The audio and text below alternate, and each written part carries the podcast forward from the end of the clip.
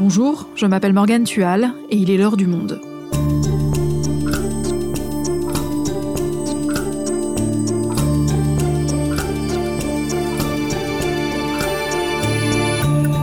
Aujourd'hui, qui sont les oligarques russes? Ces hommes d'affaires aux fortunes colossales sont visés par de multiples sanctions occidentales depuis l'attaque de la Russie sur l'Ukraine. Quels sont leurs liens avec Vladimir Poutine Quel est l'effet des sanctions à leur encontre Et peuvent-ils se retourner contre le maître du Kremlin? Isabelle Mandreau a été correspondante du Monde à Moscou. Elle est aujourd'hui chef adjointe du service international. Elle nous raconte leur ascension.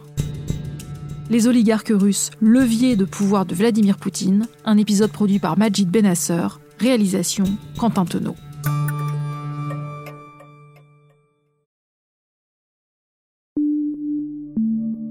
So well, uh, I'd like to start with Mr. Alexei Navalny.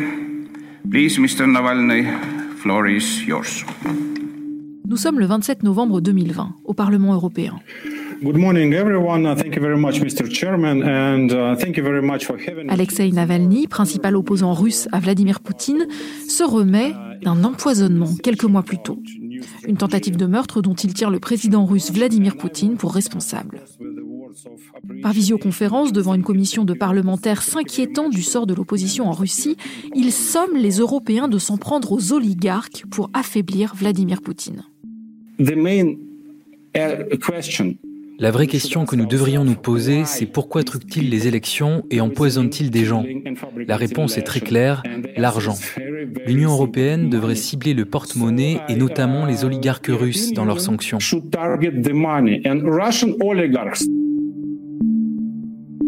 Just target Russian oligarchs. Just tell Mr. Usmanov, Mr. Abramovich, Mr. Rottenberg and Il faut viser les oligarques russes. Dites à M. Ousmanov et à M. Abramovich, vous agissez contre la population russe, vous agissez contre l'Union européenne. Vous dites constamment que l'Union européenne est une mauvaise chose. Donc prenez vos yachts et installez-les dans les ports de Biélorussie.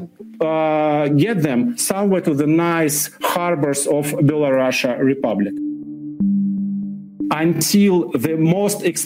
Tant que le luxueux yacht de M. Ousmanov continuera de mouiller dans le port de Barcelone ou de Monaco, personne en Russie ne prendra les sanctions européennes au sérieux.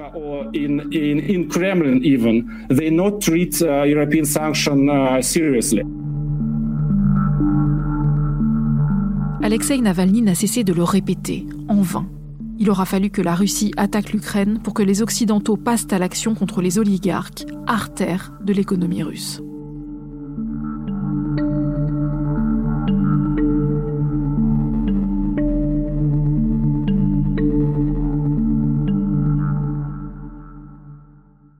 Isabelle, tu as longtemps été correspondante en Russie, tu as suivi l'émergence de ces oligarques. Pour commencer, qui sont-ils? En fait, ils sont euh, assez peu nombreux, ces oligarques en Russie. Euh, on peut les estimer à une cinquantaine euh, de gros oligarques, hein, c'est-à-dire ceux qui pèsent vraiment au point de vue économique en Russie, qui ont constitué la majorité de leur, leur fortune au début des années 1990 en Russie.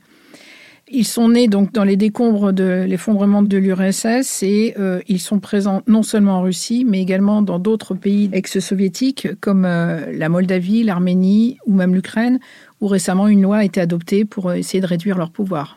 Le plus gros d'entre eux, qui s'appelle Mordachov, sa fortune aujourd'hui est estimée par le magazine Forbes à 29,1 milliards de dollars, ce qui est énorme. Je dois dire d'ailleurs qu'en regardant un peu mes notes, euh, je me suis aperçu qu'en 2015, sa fortune était estimée à ce moment-là à 17 milliards de dollars. Ce qui veut dire que, certes, selon la liste établie par Forbes, il est passé à 29,1 milliards avec sa famille, mais c'est quand même une, une progression assez importante en, en six ans. Et alors ils viennent d'où ces oligarques? D'où vient leur fortune? Très rapidement, après l'effondrement de l'Empire rouge, comme on dit, il y a eu des plans de privatisation, de prêts contre actions. Ces oligarques étaient euh, plutôt jeunes euh, à l'époque, peut-être euh, plus affûtés que d'autres. Ils venaient des jeunesses comme Small, c'est-à-dire les jeunesses communistes. Ils étaient entreprenants. Donc, ils ont participé au financement pour beaucoup et au rachat des, actions en Russie. Et donc, ils ont fait leur fortune comme ça, petit à petit, avec des opérations qui, à l'époque, étaient quand même assez douteuses. Mais il fallait faire vite, il fallait privatiser vite. Et donc, des très, très grosses fortunes ont commencé à se monter immédiatement. Il faut se remettre dans la situation de l'époque où on commençait de zéro, on commençait tout de zéro. Donc il y avait des conglomérats, euh, des énormes entreprises qui étaient à vendre, euh, en fait, dans des secteurs euh, industriels lourds, mais très importants pour un pays comme la Russie. En fait, ils ont monté leur fortune autour principalement, un, des banques, deux de l'industrie pétrolière et minière, et trois dans les médias. Mais ça, cette dernière partie va s'éteindre assez vite. Donc évidemment, ça s'est fait dans un contexte un peu de Far West et même de violence, on peut dire, puisqu'à l'époque, en fait, beaucoup d'entrepreneurs, plus ou moins gros d'ailleurs, mais enfin qui essayaient d'émerger de, et de prendre des parts de, richesse de la Russie, étaient souvent entourés de gardes du corps avec des Kalachnikov. Oui, ça, je l'ai vu. Et euh, je me souviens qu'à l'époque, en tant que pigiste, donc indépendante, euh, j'avais préparé une enquête sur un personnage qui était euh, un simple technicien, en fait, dans le milieu de la télévision et qui est devenu en quelques semaines, en quelques mois, en fait, richissime en se lançant dans le milieu de la publicité, qui là aussi était tout à fait nouveau en Russie. Et donc je suis revenue en France, j'ai fait mon article, et ensuite il a envoyé quelqu'un pour me menacer en fait en France, jusqu'en France. Donc c'était vraiment, oui, c'était un univers de Far West. Donc si je comprends bien, ces oligarques, ils vont prendre de plus en plus d'importance au fil des années.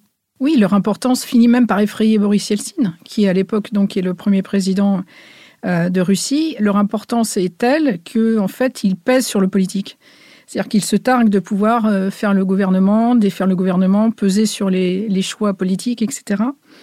Et donc, euh, très vite, leur première préoccupation à ces oligarques, c'est évidemment d'éviter le retour du communisme, qui signifierait pour eux euh, l'arrêt de leur euh, business.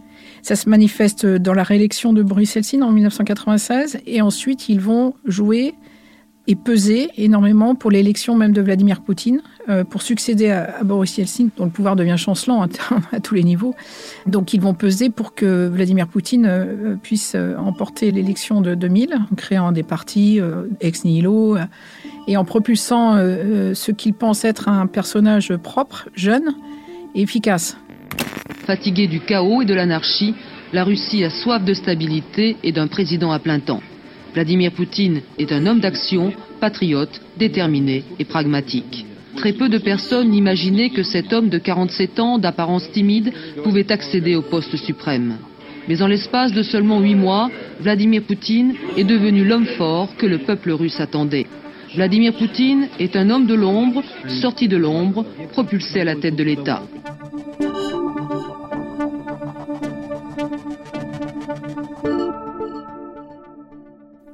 Vladimir Poutine arrive au pouvoir en 2000, porté par les oligarques. Et comment ça va se passer entre eux? Très très vite, assez mal, en fait, parce que Boris Yeltsin déjà s'inquiétait énormément à la fin de son règne du pouvoir que ces oligarques avaient pris euh, sur le politique. Et donc euh, Vladimir Poutine, qui était déjà dans l'orbite de Yeltsin, à la fois dans l'administration présidentielle, puis à la tête du FSB, puis comme Premier ministre en 1999 avant de devenir président lui-même, euh, connaissait très bien tous les travers, en fait, et toute l'importance de, cette oligarchie. Donc, comme il s'en méfie, il va essayer de les remettre très, très vite au pas. Donc, ça passe par plusieurs actions assez euh, spectaculaires. Hein. Euh, Vladimir Koutinsky, par exemple, possédait à l'époque une télévision créée de toutes pièces et une télévision indépendante, privée, qui s'appelait NTV, qui avait même importé à l'époque l'idée des guignols français à l'écran. Et pour bien marquer leur reprise en main, Vladimir Poutine n'a pas hésité à envoyer les aumônes, c'est-à-dire l'équivalent, si vous voulez, un peu de nos forces de sécurité et de, des CRS pour prendre d'assaut la télévision. Donc euh, la, remise au pas a été faite de façon assez spectaculaire avec des actions assez, assez fortes. Et puis, il y a évidemment euh, la grande affaire de l'arrestation de Mikhail Khodorkovsky, en 2003. Donc cet oligarque qui faisait partie des plus grands euh, encore à l'époque, qui était à la tête d'une entreprise, d'un groupe en fait qui s'appelait Yukos, euh, a été arrêté euh, sur un aéroport de Sibérie, traduit en justice, condamné pour fraude fiscale, évasion fiscale, ce qui était assez simple en fait à faire parce que l'origine de leurs affaires pour tous était assez compliquée il va être, lui, condamné à 10 ans de détention en colonie pénitentiaire, ce qui est extrêmement dur, en fait, euh, ce qui est une lourde, très lourde condamnation. Ça va servir de signal pour tous les autres oligarques qu'il y a des limites à ne pas franchir.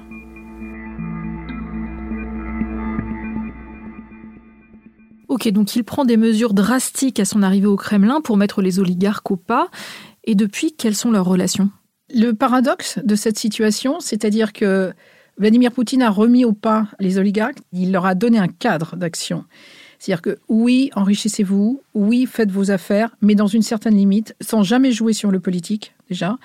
Et quand j'ai besoin de vous, eh ben, vous répondez présent. Vladimir Poutine exerce sur eux un contrôle étroit.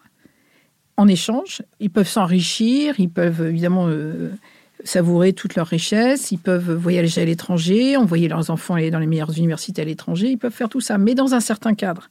Le paradoxe qui est vraiment très intéressant, c'est que Vladimir Poutine a été extrêmement dur avec eux et les a mis au pas, mais il leur a permis aussi de proliférer et de se développer. Mais s'il s'en méfiait tant des oligarques, Vladimir Poutine aurait pu les écraser complètement à son arrivée au pouvoir. Pourquoi ne l'a-t-il pas fait? Est-ce que c'est pour des raisons purement financières, puisqu'il prélève une part de leurs recettes? Il en a besoin. Vladimir Poutine a besoin de ces oligarques. D'abord parce qu'ils savent faire des affaires.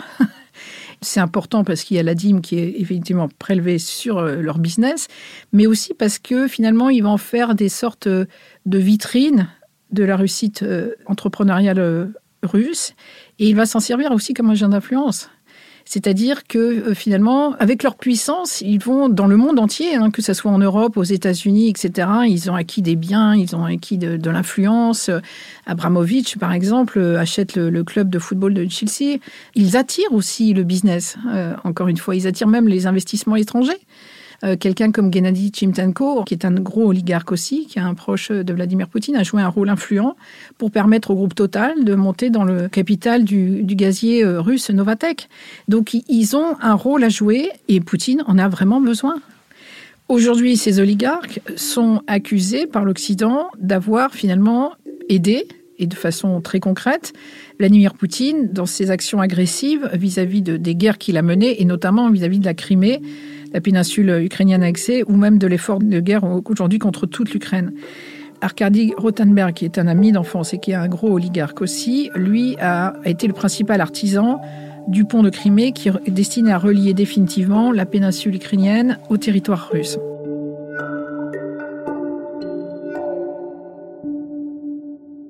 Ces oligarques disposent d'une influence mondiale grâce à leurs industries et leurs fortunes colossales. Cette influence, ils la mettent au service du Kremlin et de Vladimir Poutine. Mais avec l'offensive de la Russie contre l'Ukraine, les Occidentaux ont décidé de s'attaquer à eux. De quelle manière précisément? L'Occident a fortement réagi à l'attaque sur tous les territoires ukrainiens de, de, la Russie déclenchée par Vladimir Poutine le 24 février, en visant finalement le porte-monnaie. Ils le font tardivement parce que si on avait écouté certains opposants, tels que Alexei Navalny ou même avant lui Boris Nemtsov, qui a été assassiné, n'est-ce pas, en 2015, c'est ce qui réclamait ces opposants, c'est-à-dire de viser les oligarques pour faire levier sur le, avec le nerf de la guerre, c'est-à-dire l'argent, pour faire levier sur le Kremlin. Donc euh, ils ont toujours euh, prôné ça, c'est-à-dire que pas des sanctions dont l'importance était relative et qui contraignaient parfois la société russe, mais de taper sur les oligarques qui ont euh, l'argent, qui ont table ouverte en Occident, qui profitent de leurs jets ou de leurs yachts dans tous les ports d'Occident ou qui envoient leurs enfants. donc ils l'ont toujours réclamé, cette politique. Et c'est seulement aujourd'hui que l'Occident se décide à le faire.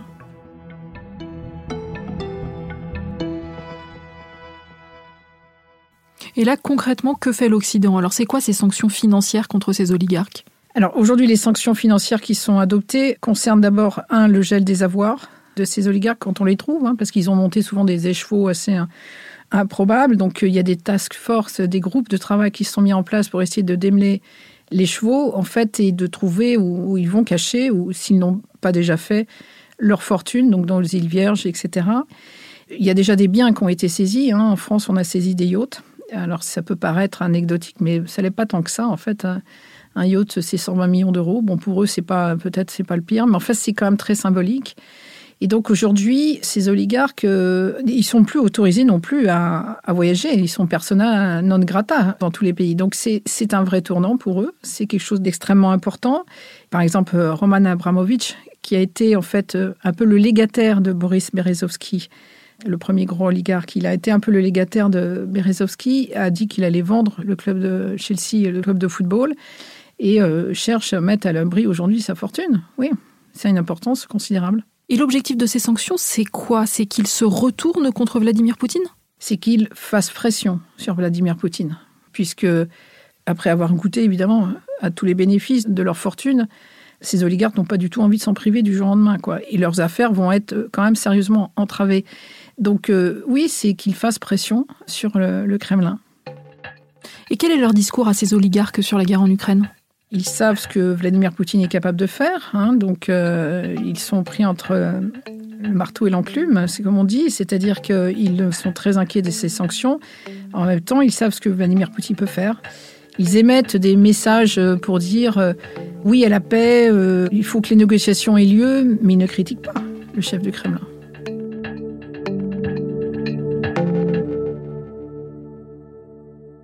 Entendu en début d'épisode, l'opposant Alexei Navalny, tu le disais, appelait depuis très longtemps l'Occident à sanctionner ces oligarques pour nuire à Vladimir Poutine. Pourquoi ces mesures n'ont pas été prises plus tôt? Ben Ça, il faut le demander aux Occidentaux. Parce que je pense qu'en Occident, on distinguait le politique de l'économique. Donc on avait fait le choix de faire du business avec la Russie et de séparer ça du volet politique. Et aujourd'hui, on se rend compte que c'était une erreur. Est-ce que cette stratégie occidentale, elle peut marcher? Est-ce qu'il est possible que les oligarques fassent suffisamment pression sur Vladimir Poutine? Ça reste à prouver. Encore une fois, euh, Vladimir Poutine a suffisamment euh, fait preuve de sa détermination, y compris de sa violence, à l'égard de ceux qui l'ont trahi, pour euh, que ça freine encore les choses. Mais tout reste à voir pour sur ce volet-là. Merci Isabelle. Merci à vous.